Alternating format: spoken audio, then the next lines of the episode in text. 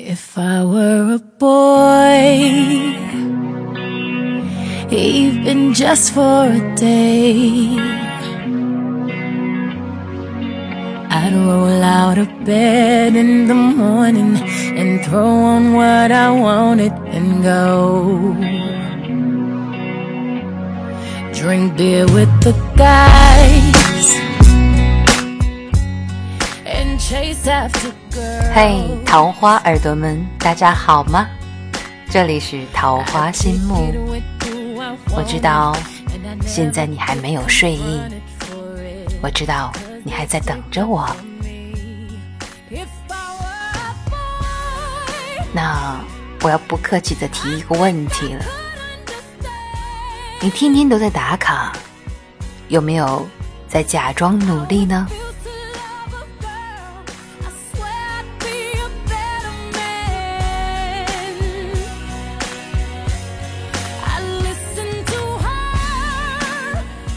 扪心自问的时候，会不会心头一惊，似乎是戳中了自己的要害？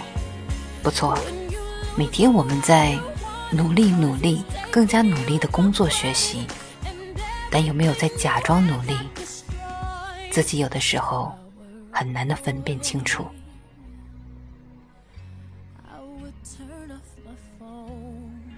今晚给你的睡前治愈文章是来自作者温言。你天天打卡，是不是在假装努力？也许故事性没有那么强，但是听过之后，你一定会觉得这就是你想要的。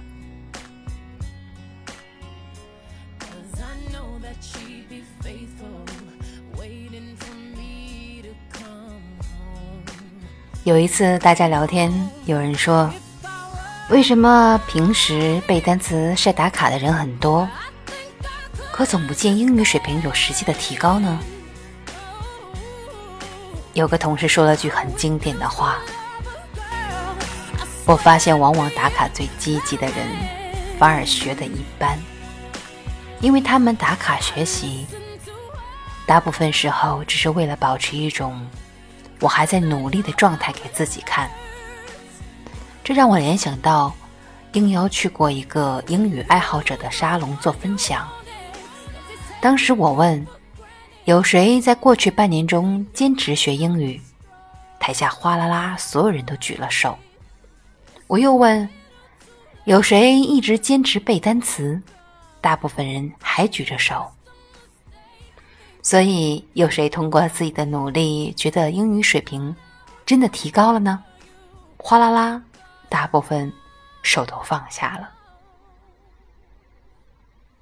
于是我随即问了几个人：“你们的工作已经很紧张了，为什么还要坚持学英语呢？”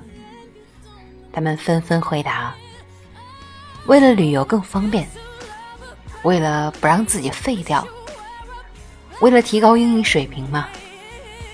这些回答只有第一个答案，为了旅游时更方便，勉强可以称之为学英语的目标，而剩下的两个根本都不算是目标。不让自己废掉是个不错的想法，可是每个人的精力和时间都是非常有限的。如果仅仅为了不让自己废掉，那么应该选择对自己未来发展最有帮助、当下优先选更高的东西去学习的。当你真的审视接下来的发展路径、成长目标，排好优先级，匹配自己平时掌握的资源之后，往往会发现自己迫切需要学习的东西，可能是专业知识，或者是。某种垂直领域的技能，却未必真的是英语。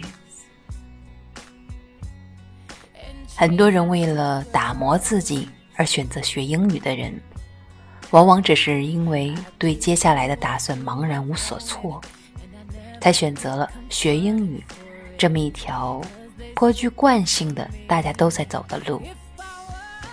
这不是勤奋，是思考上的懒惰。为什么说看书、打卡、背单词是努力路上的三大懒呢？并不是说只要做这三件事就是懒，而是不分析自己的需求和目标，随便做一个被打上努力的标签的事，还自我感动的不行，这才是懒。比如说看书吧，你看的是什么书？是玄幻小说还是鸡汤励志？是文学名著还财经分析？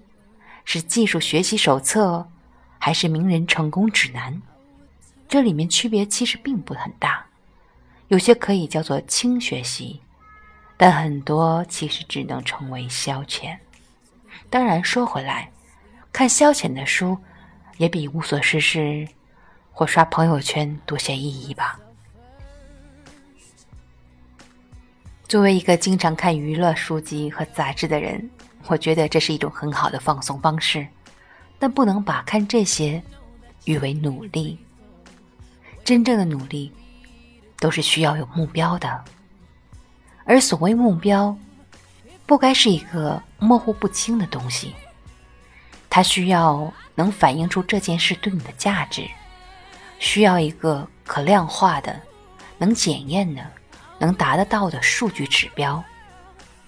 我们都是普通人，我们所付出的任何努力，包括学英语在内，都必须在经历了实践和检验之后，不断验证其价值，才有足够的动力坚持下去。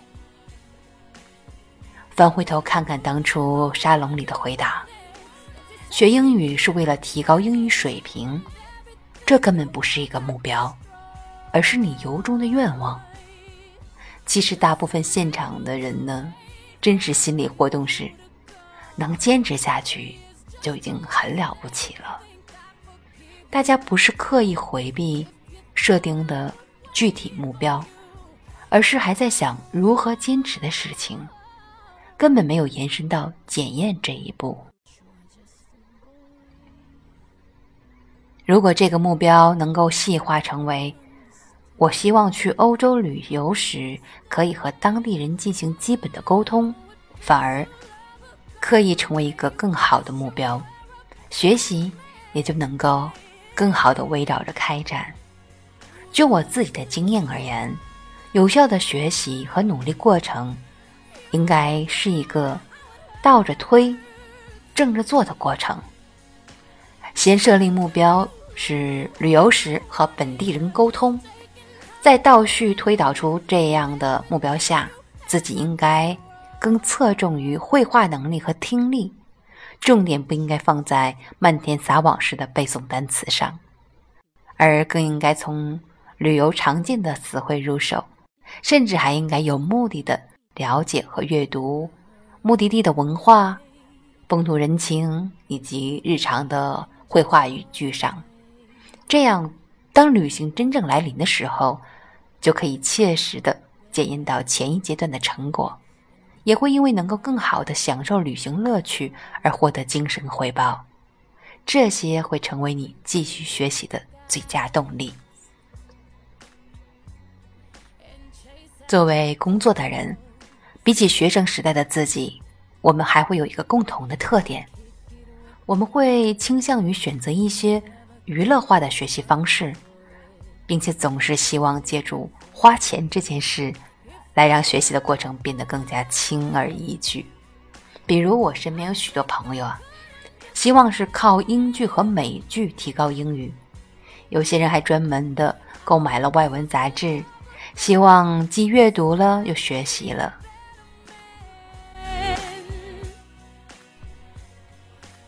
有些人呢，花了好几万去上外教的口语班。还有人购买了许多英文电子原著，觉得这样可以增加词汇量。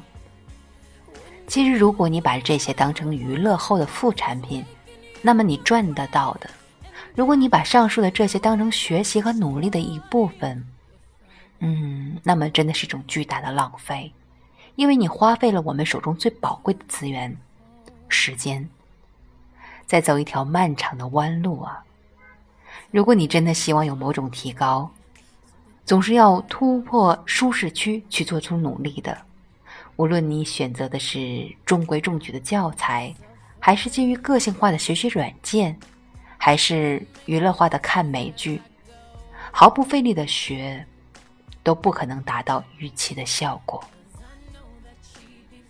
比如，你选择看经典美剧《Friends》，那么至少需要关掉字幕，调动起耳朵，还应该选择最喜欢的一集。等到对剧情和演员台词足够的纯熟，看了一下字幕，你就知道下一步是什么时候。脱离了精听，而把整个剧集背下来。有朋友或许会说：“什么背《Friends》？你疯了吗？”听上去很难，是吗？可如果你真的希望靠看美剧学习的话，那么这是最能够达到目标的一种方法。正如文章开头所提到，我们每个人的精力和时间都是有限的。不幸的是，随着年龄的增长，到退休之前，我们的时间和精力会越来越有限。有天你会明白。任何努力其实都是有成本的，那些投入在努力行动中的时间、精力，是每个人最宝贵的，只能一次性的使用的资源。所以在你读书、打卡、背单词之前，先设定目标吧。一旦设立了明确目标，要用打卡、读书这些手段辅助自己去完成，完全没有任何问题。而当你人生目标不明确时，也永远不要寄望于学英语或者打卡这些事情能够帮你找得到目标。记住了，不要让你的努力变成了认真的偷懒。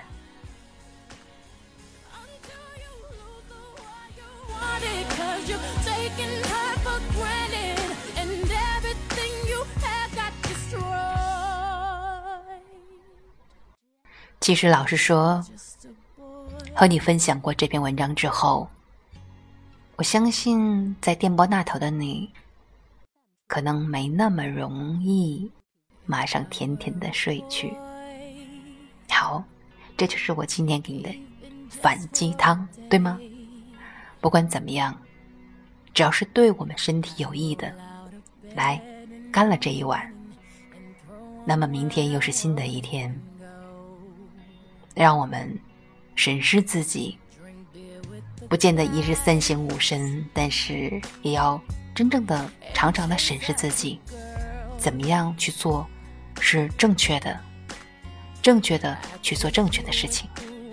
好了，今天晚上要有个好梦。当然，你有些什么样的感悟和启示，都可以给我留言。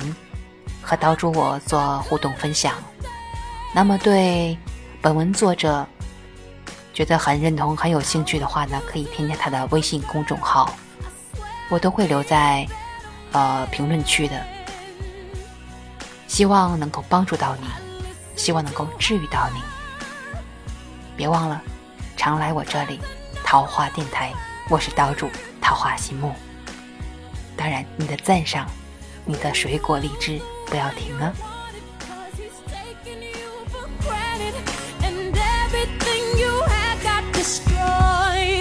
If I were a boy, I would turn off my phone. Tell everyone it's broken, so they think that I was sleeping alone.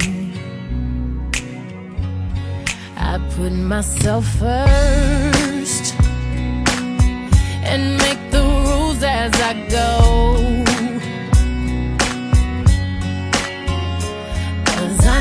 That she'd be faithful, waiting for me to come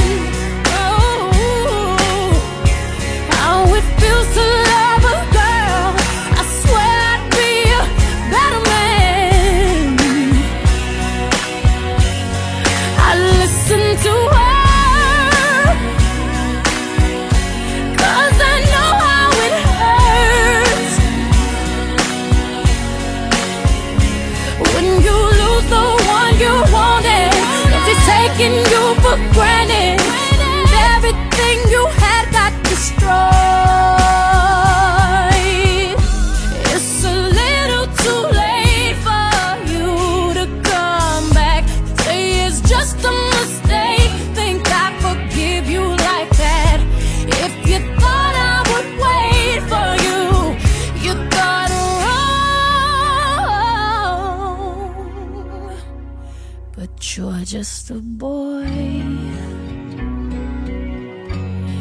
You don't understand. And you don't understand. Oh, oh it feels to love a girl someday. You wish you were.